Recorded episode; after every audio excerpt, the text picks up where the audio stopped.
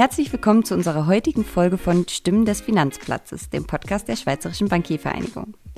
Wir repräsentieren als Dachverband die Bankenbranche in der Schweiz und vertreten die Interessen der Banken gegenüber Wirtschaft, Politik und Behörden. In unserem Podcast diskutieren wir mit Persönlichkeiten aus der Branche über Themen, die den Schweizer Finanzplatz bewegen. Mein Name ist Marie C. und ich bin die Social Media und Communication Managerin bei der Schweizerischen Bankiervereinigung.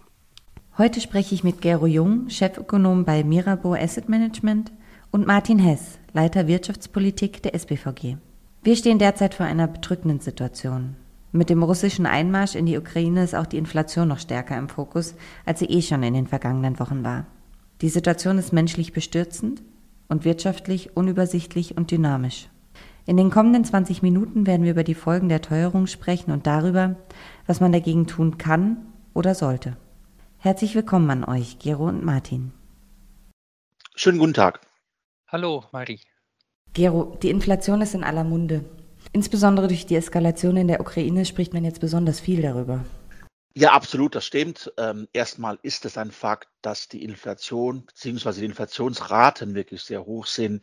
Wir sprechen hier von rund äh, sieben Prozent in den USA, fünf Prozent im Euroraum, fünf Prozent in den äh, im Vereinigten Königreich. Äh, das sind äh, Zahlen, die wir seit Jahrzehnten nicht mehr gesehen haben, dass ähm, zum Beispiel Inflation auch nicht nur ein abstraktes äh, Konstrukt von Ökonomen ist, sondern sehr spezifisch aus, Auswirkungen hat, ist zum Beispiel, wenn man sich das typische Thanksgiving-Essen, das Festessen in den USA sich anschaut, dort sind die Kosten um 14 Prozent im November 2021 im Vergleich zum Vorjahr gestiegen.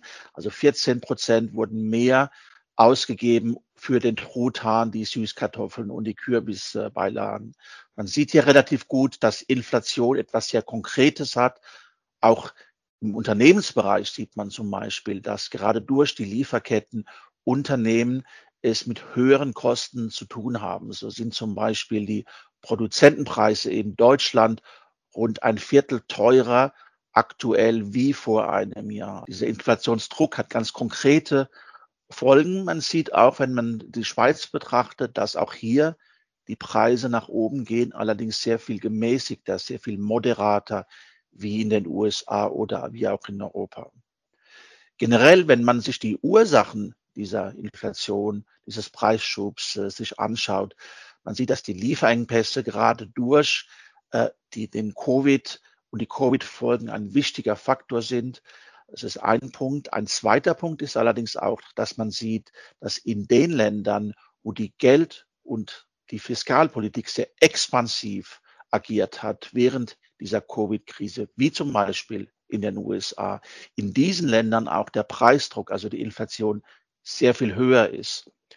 Das Ausmaß äh, dieser Intervention ist mit Sicherheit ein wichtiger Unterschied, den man im Kopf haben sollte, wenn man sich die Wirtschaftspolitik in den USA zum einen und in Europa und auch in der Schweiz zum anderen vergleicht. Martin, und was ist genau das Problem einer anziehenden Inflation? Ja, eine hohe Inflation heißt nichts anderes, dass unsere Sparnisse jeden Monat weniger wert sind. Das ist wie wenn Sie eine Steuer auf die Ersparnisse legen würden. Nach Abzug einer Steuer kann man mit dem Erarbeiteten viel weniger kaufen. Man muss für das gleiche länger arbeiten. Ähm, die Negativzinsen sorgen dann für einen weiteren Vermögensschwund und das trifft gerade Rentner oder Arbeitslose, denn dort kann der Wohlstand sinken, weil die Anpassung der Renten üblicherweise hinter der Inflation hinterherhinkt. Für sie kann es also schwierig werden. Ist es also ein rein wirtschaftliches Thema? Keineswegs. Wenn die Kaufkraft des Einkommens sinkt und darob die Unzufriedenheit steigt, kann das durchaus auch politische Auswirkungen haben. Beispielsweise in den USA. Dort wird der Präsident für die ganz hohe Inflation verantwortlich gemacht. Und man kann sich natürlich vorstellen, was bei den Resultaten bei den Midterm-Wahlen im Herbst herauskommen wird. Sind das die einzigen Probleme?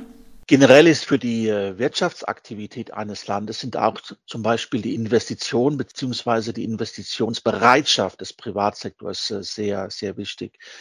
Wenn man sich ähm, in der wirtschaftlichen Theorie mal anschaut, auf lange Frist gesehen wächst eine Volkswirtschaft wirklich durch zwei Hauptfaktoren. Das eine ist natürlich Bevölkerungswachstum, das andere ist aber auch höhere Produktivität. Das heißt, wie ähm, Kapital und Arbeit praktisch zusammenarbeiten und die Produktivität einer Wirtschaft erhöhen. Und dabei, um diese Produktivität zu erhöhen, müssen Unternehmen wie auch der Staatssektor Investitionen tätigen. Ganz konkret gesagt heißt es, dass ähm, in der Wirtschaft nimmt äh, bei mittel- und langfristigen Bau- und Ausrüstungsinvestitionen zum Beispiel die Unsicherheit zu äh, bezüglich der konkret anfallenden äh, Kosten bezüglich der Rentabilität. Es muss also an Zinssatz kalkuliert werden, Inflation, höhere Inflation und auch Unsicherheit über höhere Inflation erhöht dieses äh, Unsicherheitsrisiko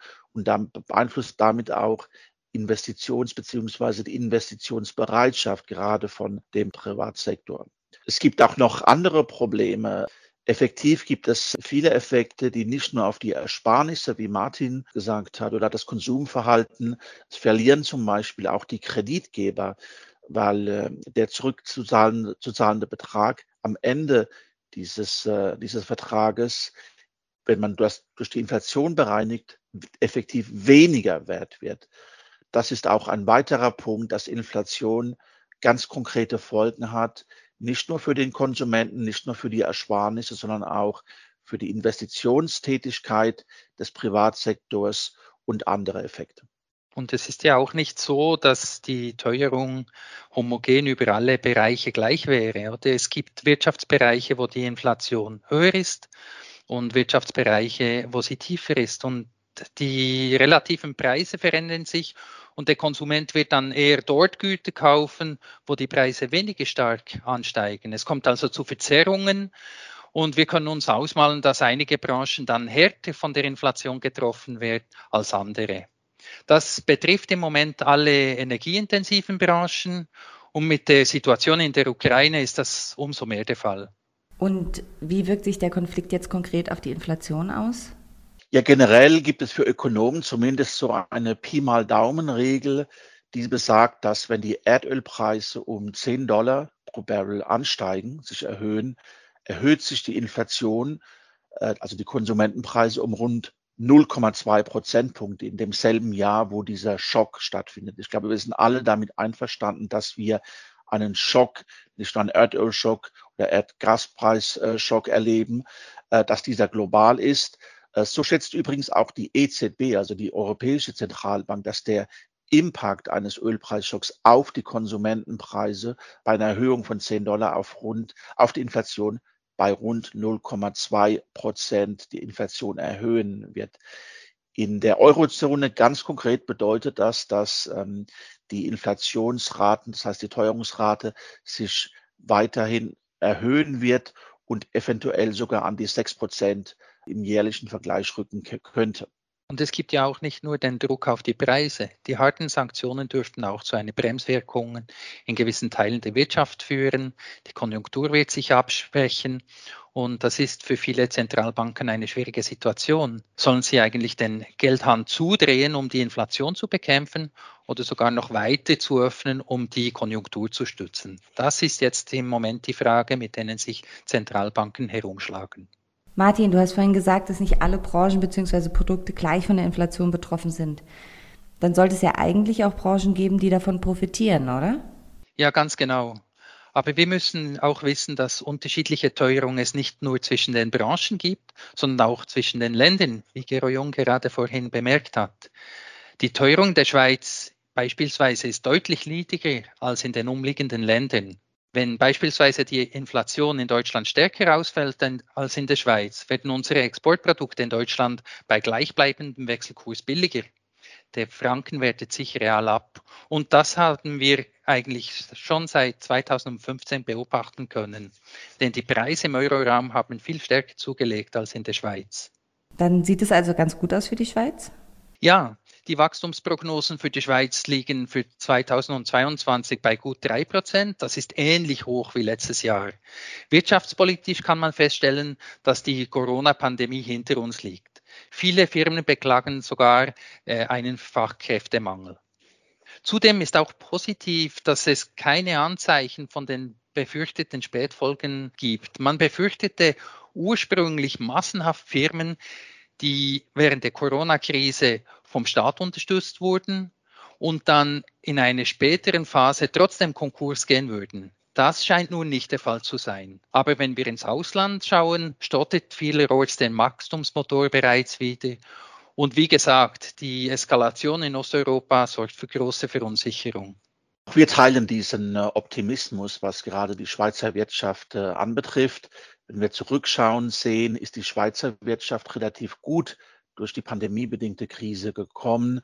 Ähm, wobei das Wirtschaftsniveau, das vor der Krise, also sprich im Februar 2019, da war wieder relativ schnell eingeholt wurde, beziehungsweise schneller wie auch äh, verschiedene europäische Partner. Das ist ein erster Punkt. Generell sehen wir auch die Wirtschaftserholung dieses Jahr, die weitergehen wird, wenn auch auf einem leicht äh, tieferen Niveau. Natürlich sind die letzten Ereignisse in, mit dem Krieg in der Ukraine bedeuten ein Risiko, ähm, das nach unten äh, zeigt. Generell glauben wir aber, dass die Schweizer Firmen relativ gut aufgestellt sind, auch von dieser globalen Wirtschaftsdynamik zu profitieren. So sind zum Beispiel die, wenn wir uns Unternehmensumfragewerte anschauen, PMIs oder auch die Umfragewerte vom KOF, sie liegen weiterhin auf hohen Niveaus, deuten auf Aktivität, auf Wirtschaftsaktivität hin, die über dem Durchschnitt sind, was eher positiv ist. Wenn, man, wenn wir uns jetzt konkret anschauen, was sind die ähm, Einflüsse des Ukraine-Russland-Konflikts, so sieht man zum Beispiel, wenn wir uns die Handelsbilanzen anschauen, dass direkten Schweizer Handelsbeziehungen gerade zu Russland eher gering sind, also keinen direkten starken Einfluss zumindest äh, haben würden. Man sieht auch, wenn wir uns Zahlen anschauen von der BITS, also für die, von der Bank für den internationalen Zahlungsausgleich, dass direkten, dass die direkten Verbindungen zwischen Schweizer Banken und russischen Banken zum Beispiel auch sehr gering sind. Also sprich, man kann hier erwarten, dass der Einfluss der Sanktionen gegenüber Russland einen relativ moderaten ökonomischen Einfluss auf die Schweizer Wirtschaft haben wird. Wir beobachten Schwankungen bei den kurzfristigen Zinsen aufgrund des Ukraine-Konflikts und sehen aber gleichzeitig eine Tendenz zu steigenden langfristigen Zinsen. Wird die Zinswende nun damit gestoppt? Und was sind die Auswirkungen auf die Banken?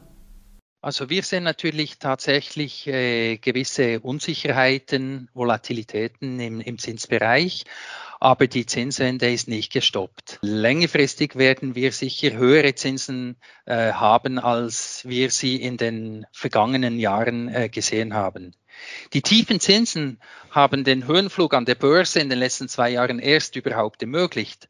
Aber für das Zinsgeschäft selbst, also für das Hypothekargeschäft, stimmt die Erhöhung tatsächlich optimistisch. Mit der Erhöhung der Zinsen am langen Ende gibt es zum ersten Mal seit längerer Zeit eine leichte Entspannung bei der Marge. Aber damit noch nicht genug, oder? Wir haben immer noch äh, Negativzinsen seit sechs Jahren schon und äh, das ist für viele Banken, die diese Negativzinsen zahlen müssen, eine hohe Belastung. Und die Tatsache, dass die SMB selbst während Corona, also der tiefsten Krise seit Jahrzehnten, die Zinsen nicht gesenkt hat, zeigt, dass die Wirksamkeit von Negativzinsen tatsächlich sehr beschränkt ist. Wenn die SMB nicht bald die Zinsen erhöht, dann stelle ich mir schon die Frage, wann wird es der Fall sein? Und was hat das mit der Inflation zu tun? Also höhere Zinsen verteuern die Geldhaltung. Es wird weniger Geld nachgefragt und das bremst natürlich die Geldentwertung. Denn billiger wird immer dann etwas, wenn es zu viel davon hat. Die SMB hat meines Erachtens genügend Spielraum für Zinserhöhungen, denn die Rahmenbedingungen haben sich seit sechs Jahren markant verändert. Ursprünglich hatte sie versucht, mit tiefen Zinsen den Franken zu schwächen, damit importierte Güter nicht allzu billig sind und damit nicht deflationäre Tendenzen in die Schweiz kommen. Nun, mit den deflationären Tendenzen ist nun endgültig vorbei, wenn es sie überhaupt je gegeben hat. Und zum Zweiten sehen wir eben die Straffung der Geldpolitik im Ausland. Die Bank of England hat beispielsweise schon im Dezember die äh, Zinsen erhöht. Und das gibt natürlich der SMB nun Spielraum, dasselbe auch zu tun. Das hört sich ja nach einem Ende eines geldpolitischen Zyklus an. Gero, ist das korrekt? Und was passiert im Ausland? Ja, man kann mit Sicherheit sagen, dass eine beziehungsweise die Hauptfrage für Finanzinvestoren vor dem Ukraine-Konflikt äh, die Hauptfrage war, wie viele Zinserhöhungen die US-Zentralbank, also die Federal Reserve dieses Jahr tätigen wird, wie schnell sie die Zinsen erhöhen, wie aggressiv sie diese Zinserhöhung sein wird und wie weit sie gehen wird. Das war mit Sicherheit die Hauptfrage überhaupt. Ähm, es gibt hier oder es gab beziehungsweise verschiedene Meinungen äh, das kann man ungefähr so vergleichen, wie wenn jemand äh, zehn Ökonomen nach einem ganz konkreten Ratschlag fragt und zwölf verschiedene Antworten äh, bekommt. Wir bei Mirabeau gehen von mindestens vier Zinserhöhungen von jeweils 25 Basispunkten von seitens der Federal Reserve aus. Für uns ist eine 50 Basispunkte Zinserhöhung im März vom Tisch da wir diese aktuelle geopolitischen Spannungen haben. Das heißt, für uns wird die Fed die Zinsen graduell erhöhen und nicht sehr aggressiv sein. Nun in Europa, wir haben von den Inflationsproblemen gesprochen. Das Inflationsniveau ist allerdings in Europa sehr viel tiefer. Unser Hauptszenario für die EZB dieses Jahr ist, dass die Zinsen nicht erhoben werden, nicht geändert werden. Das heißt, die EZB wird nicht an der Zinsschraube drehen. Das hat auch Auswirkungen natürlich für die Schweizer Geld Geldpolitik, wo wir bei Mirabeau keine Änderungen für dieses Jahr vorhersagen. Lass uns einen Blick in die Zukunft werfen. Haben die Zentralbanken alles im Griff und wo seht ihr die Herausforderungen? Also aktuell ist natürlich gezwungenermaßen, muss man sagen, der Ukraine-Krieg im, im Vordergrund. Das wird mit Sicherheit auch zu strukturellen Veränderungen, gerade im öffentlichen sowie im Privatsektor führen. Das ist mit Sicherheit das Hauptaugenmerkmal im Moment. Ähm, meiner Meinung nach ist äh, gerade das öffentliche Verschuldungsniveau weiterhin und wird weiterhin ein Thema sein. Die Staaten haben sich gerade mit der Corona-Pandemie sehr stark verschuldet und wir beziehungsweise die zukünftigen Generationen werden damit äh, leben, äh, leben müssen. Das gilt gerade für Staaten wie in der Eurozone, wie auch in den USA. Vielleicht ein, ein dritter Punkt ist generell gesehen, sollte man sich immer wieder verdeutlichen, dass wirtschaftlich sollte man daran arbeiten, dass die Produktivität einer Volkswirtschaft angehoben wird. Langfristig gesehen wächst eine Volkswirtschaft durch Bevölkerung und durch Produktivität. Wir können durch Produktivitätsverbesserungen, Erleichterungen helfen, das Wachstum und damit auch den Wohlstand der Gesellschaft langfristig zu verbessern. Wir haben ja jetzt eine sehr dynamische und turbulente Situation. Was sind denn deine Einschätzungen, Martin? Zunächst einmal äh, möchte ich feststellen, dass der Glaube äh, an die unbeschränkten Möglichkeiten der Geldpolitik war ein Trugschluss. Oder? Das ist auch diesmal nicht anders als sonst. Billiges Geld führt früher oder später zu Inflation. Dieses Mal hat es einfach ein bisschen länger gedauert. Für die Zukunft problematisch erscheint mir Folgendes. Die offenen Schleusen der Zentralbanken haben die Auftürmung der Staatsschulden erst möglich gemacht und wir dürfen uns dann keine Illusion machen, dass äh, diese Schulden, die im Moment vorhanden sind, nicht äh, später auf uns zurückschlagen würden. Drei Dinge bereiten mir besondere Sorge. Die Geldpolitik äh, der letzten zehn Jahre wurden auf dem Rücken von Sparen und zukünftigen Rentnern ausgetragen. Zum Zweiten scheint mir problematisch auch für die Zukunft, dass die Notenbanken definitiv ihre Angst vor dem geldpolitischen Giftschrank verloren haben. Also das süße Gift des billigen Gelds wird immer höher dosiert. Und drittens, und da spielen die Staatsschulden wieder rein, äh, viele Notenbanken haben ihre Unabhängigkeit von den Regierungen verloren und wurden instrumentalisiert. Aber zahlreiche Studien zeigen, dass je abhängiger eine Zentralbank von der Regierung ist, desto höher wird die Inflation. Also ich denke, wir müssen mit dieser Inflation noch ein bisschen länger leben und sie wird persistenter sein als noch vor ein paar Monaten angenommen. Ja, kurzfristig wird natürlich die, der Ukraine-Konflikt und die Folgen im Vordergrund bleiben. Ich bin natürlich auch einverstanden mit Martin, dass äh, eine große Herausforderung für die Staaten beziehungsweise Staatsfinanzierung ist, von dieser Droge der Anleihenkäufe der Zentralbank so abhängig zu sein, das ist mit Sicherheit ein Hauptthema, das uns noch lange, wahrscheinlich über Generationen verfolgen wird. Lieber Gero, lieber Martin, vielen herzlichen Dank für dieses Gespräch. Vielen Dank auch an Sie, liebe Zuhörerinnen und Zuhörer, für Ihr Interesse. Wir wünschen Ihnen alles Gute, bleiben Sie gesund und bis zum nächsten Mal.